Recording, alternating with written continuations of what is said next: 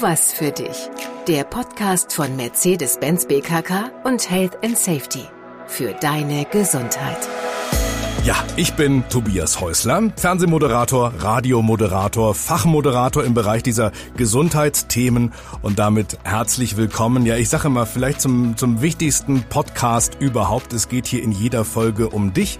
Es geht um deine Gesundheit, also praktisch um die Basis von allem. Unsere Themen sind unter anderem Ernährung, Bewegung, Entspannung. Hör dich gern auch durch die anderen Folgen. Heute geht es um Suchtprävention und dabei um eine Sucht, ja, die wir selten als Sucht wahrnehmen. Ich schaue morgens aufs Handy, dann sitze ich einen Vormittag über vor dem Computer, Mittagspause nochmal schnell Handy, abends gucke ich Netflix, da kommen acht Stunden, manchmal zehn, manchmal zwölf Stunden zusammen. Und ich frage mich heute, ist das nicht einfach unsere neue Welt? Also ist es das neue Arbeiten, die neue Technik? Oder müssen wir wirklich auf uns aufpassen? Können wir hier von einer Sucht sprechen? Mein Gast könnte passender nicht sein. Sie hat einen Master in Psychologie, kennt trotzdem die Betriebswirtschaft äh, als ausgebildete Industriekauffrau. Sie ist dazu TÜV-geprüfter Business Coach, Life Coach bei Activital.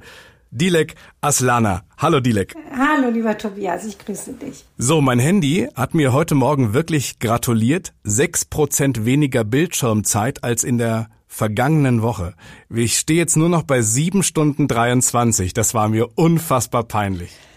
Ja, also damit bist du auf jeden Fall ähm, über den fünf Stunden und ähm, es gibt Studien, die zeigen, dass ab fünf Stunden es mit psychischen Beschwerden einhergeht. Ui, Genau, also okay.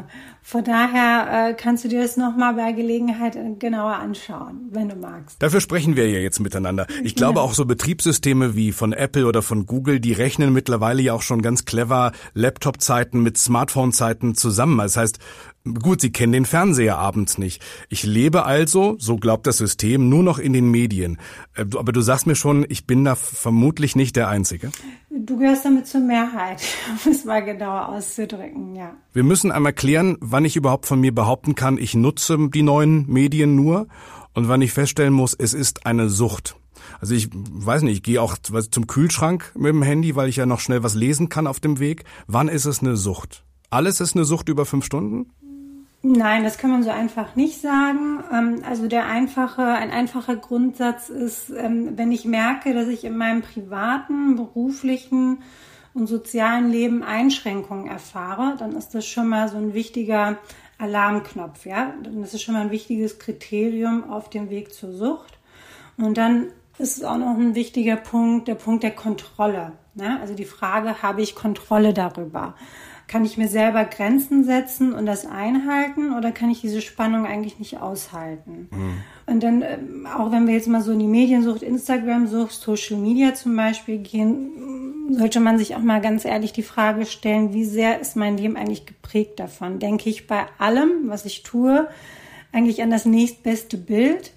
Oder bin darauf konditioniert? Oder kann ich das auch einfach mal zum Beispiel ein Essen so genießen, ohne dass ich davon direkt ein Foto machen muss? Hm. Ich glaube, viele sagen auch von sich, sie hätten die Kontrolle. Vielleicht ist es wirklich wie bei anderen Süchten auch, dass erstmal eine Umgebung sagen muss, sag mal, willst du nicht mal weniger trinken? Willst du nicht das mit dem Rauchen lassen? Leg doch mal das Handy weg. Genau, das wäre so die Fremdperspektive, aber ich glaube auch daran, dass wir Menschen auch die Fähigkeit haben, auch mal wie ein Vogel auf der Vogelperspektive von oben auf uns zu schauen. Muss man natürlich sehr ehrlich mit sich sein und sich auch mal die Frage stellen, tut mir das eigentlich gerade gut? Ja. Ähm, und dann kann man sich auch noch die Frage stellen, ähm, wie ist der Konsumdrang? Ne? Will ich eigentlich immer mehr? Ähm, und wie du auch vorhin gesagt hast, zum Beispiel bietet das iPhone ja auch diese Statistik. Daran kann man sich ja auch ein bisschen orientieren, so als, ähm, als einen Orientierungspunkt. Und zum anderen auch eine wichtige Frage so in Richtung Entzugserscheinung. Wie geht's mir eigentlich, wenn ich es nicht habe? Wie geht's mir eigentlich, wenn ich mal eine Stunde das Handy jetzt nicht neben mir habe? Kann ich mal so einen Spaziergang aushalten, ohne dass ich das Handy dabei habe? Hm.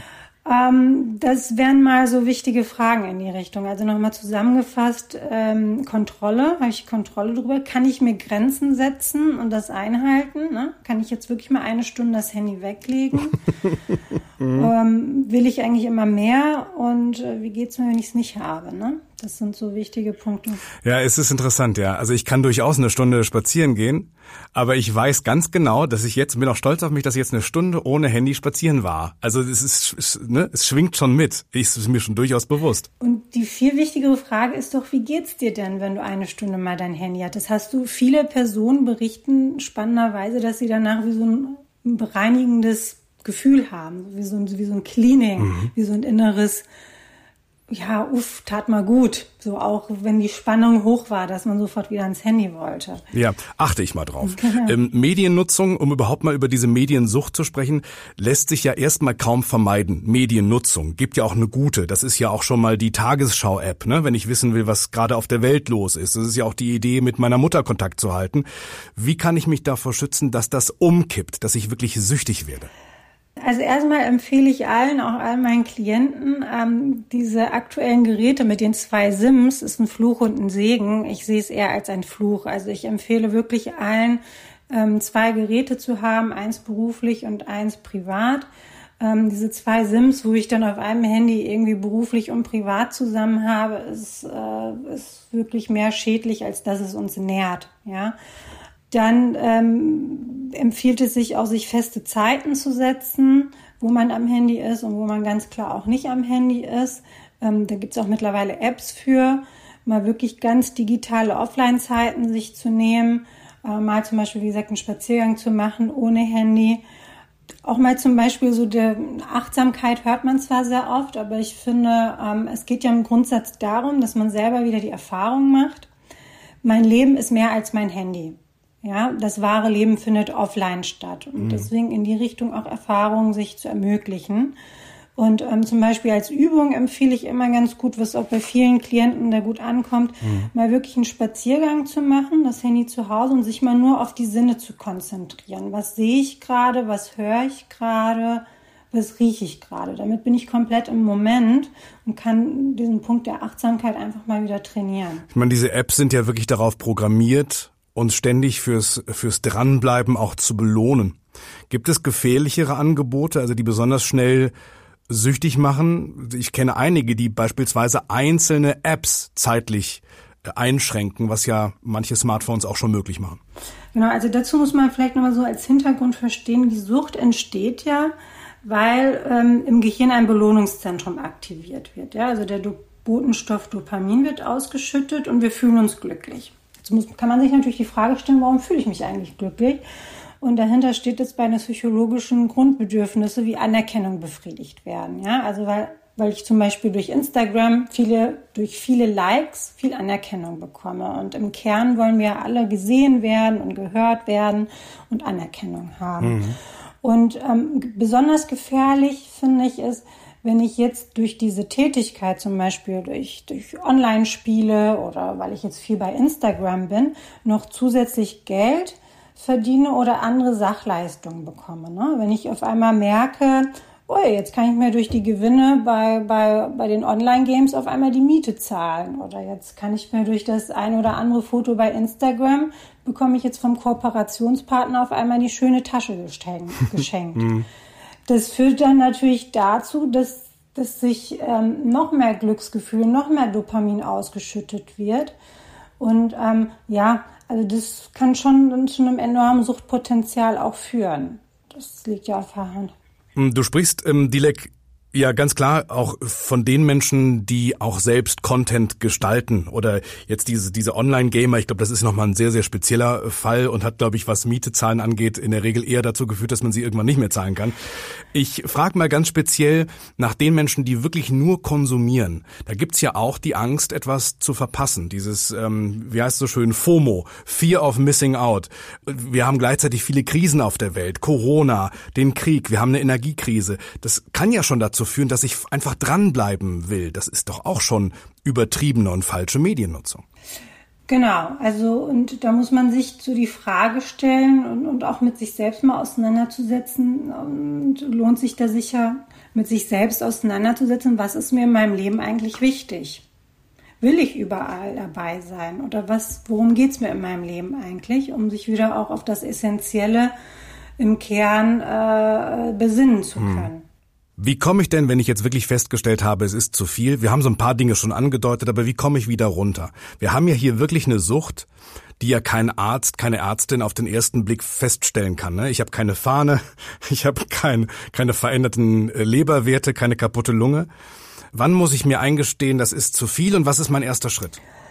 Also wenn man spannenderweise, wenn man viele Menschen fragt, wenn sie zum Beispiel in der Mediensucht sind, was passiert da eigentlich genau, ne? wenn ich vor dem Ding bin. Ja, ich sag's mal so platt, aber wenn ich jetzt in dieser Mediennutzung bin und die meisten Menschen sagen, dass ich, wenn ich dieser Sucht nachgehe, ich kann komplett abschalten, ich bin komplett entspannt und ähm, daraus kann man ja dann auch äh, die, die Funktion sehen. Das ist die Funktion der Affektregulierung. Ja? Also ich kann mit dieser Sucht, indem ich die ganze Zeit am Handy hänge, ähm, komplett bei entspannen, komplett bei abschalten, kann unangenehm Emotionen oder Sorgen aus dem Weg gehen. Mhm. Und ähm, da sieht man ja, dass also diese Sucht, diese Internetsucht oder Mediensucht ein ungesunder Weg ist zur Entspannung. Warum eigentlich ungesund?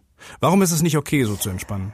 Die, die Frage ist doch, was tust du deinem Körper damit an, wenn du immer sitzt, wenn dein Gehirn immer auf dieses Gerät ausgerichtet ist? Dann muss ich fragen, löse ich damit irgendwas oder betäube ich mich eigentlich eher? Okay, mhm. wie bei jeder anderen Sucht auch. Genau, und dann bin ich ja mehr eigentlich in einem Betäuben, in einem Vermeiden drinne in einer Flucht sozusagen. Ja. Und da wäre die wichtige Frage, wie kann ich auf gesunde Weise zur Entspannung kommen? Was sind eigentlich meine Ressourcen? Und wenn ich keine Ressourcen habe, wie kann ich Ressourcen aufbauen? Was sind Dinge, die mir Freude, Kraft geben? Ähm, wie ich auf gesunde Art und Weise zur Entspannung kommen kann. Ja, Sport, Meditation, Atemübung, Yoga, mhm. kreative Tätigkeiten. Und dann, ich glaube, das steckt auch noch ein bisschen hinter deiner Frage, ähm, wenn ich es es ist natürlich auch so, dass eine Sucht sehr schnell entstehen kann, ähm, wenn ich in, Lebenskrisen bin, in Lebensumständen, die sehr stressbelastet sind, die auf einmal unerwartet äh, kamen. Ja? Tod, Trennung, das ist auf der bei den Live-Events auf der Stressskala ganz oben. Ja. Dann weiß ich auf einmal gar nicht, wie ich damit umgehen soll, bin überfordert kann dann auch ganz schnell dazu führen, dass ich Grund, aufgrund der Überforderung mich einfach nur betäuben möchte und in so eine Parallelfluchtwelt abrausche. Ja. Gibt es denn Stellen, gibt es Hilfemöglichkeiten, die ich also auch außerhalb ansprechen kann? Also es gibt mittlerweile sehr viele Beratungsstellen, online und offline. Es wird auch von den Landkreisen und auch von den Krankenkassen sehr ernst genommen. Man kann sich aber auch immer an seinen Arzt des Vertrauens wenden. Man kann auch eine Psychotherapie in Erwägung ziehen ähm, wenn man es wirklich selber gar nicht mehr steuern kann. Und da finde ich einfach nochmal wichtig zu betonen, dass es nichts Schlimmes ist, dass es nichts Beschämendes ist oder es ist kein Zeichen der Schwäche, sondern das wirklich mal auch als Zeit und Raum nehmen, sich mit sich selber auseinanderzusetzen ja. und äh, auch persönlich weiter sich entwickeln zu können, ja damit als Bereicherung für das Leben, wenn man es gar nicht mehr steuern kann. Und ich glaube, wie ernst zu nehmen diese diese Sucht ist, und dass es wirklich eine Sucht ist, erkennen wir ja daran, dass äh, Firmen wie Apple mir gratulieren, dass ich ihre Produkte weniger genutzt habe als in der Woche zuvor. Das heißt, die haben auch verstanden, wie, so absurd es klingen mag, es geht eine Gefahr von unseren Produkten aus. Genau, also es ist erschreckend irgendwo, wenn man das so sieht. Ein Softdrinkhersteller gratuliert mir ja nicht, ne? wenn ich dieser Woche weniger Cola getrunken habe als in der Woche davor. Also glaube ich da, das ist auch ein riesiges Thema, weil ich glaube, dass, ähm, dass es jetzt ja erst losgeht. Mit Metaverse und mit den Brillen, mit Zusatzfunktionen. Also ich glaube, wir werden wieder miteinander sprechen, Dilek. Ja, ich freue mich drauf, Tobias. Wie sind denn deine Bildschirmzeiten? Haben wir gar nicht drüber gesprochen. Jetzt hast du wahrscheinlich so 40 Minuten am Tag, ne? Nee, ich bin, ich kann da ganz offen mit umgehen. Das sind tatsächlich so bei knapp drei Stunden. Ich war aber auch schon bei vier. Klingt gesund. Pass auf dich auf. Wenn, du das Wenn ich das sage. Das mag ich Liebe Dilek, ganz herzlichen Dank für das Gespräch, für die vielen Informationen. Ich danke dir, Tobias. Ich bedanke mich natürlich auch bei dir. Mehr zu unseren Themen, zur ganzen Themenvielfalt gibt's auf der Kampagnen-Website oder auf der Website deiner BKK. Gibt da schon viele Folgen. Bald kommt die nächste und wir hören uns da dann wieder. Alles Gute. Das war eine weitere Folge von Tu was für dich. Der Podcast von Mercedes-Benz BKK und Health and Safety.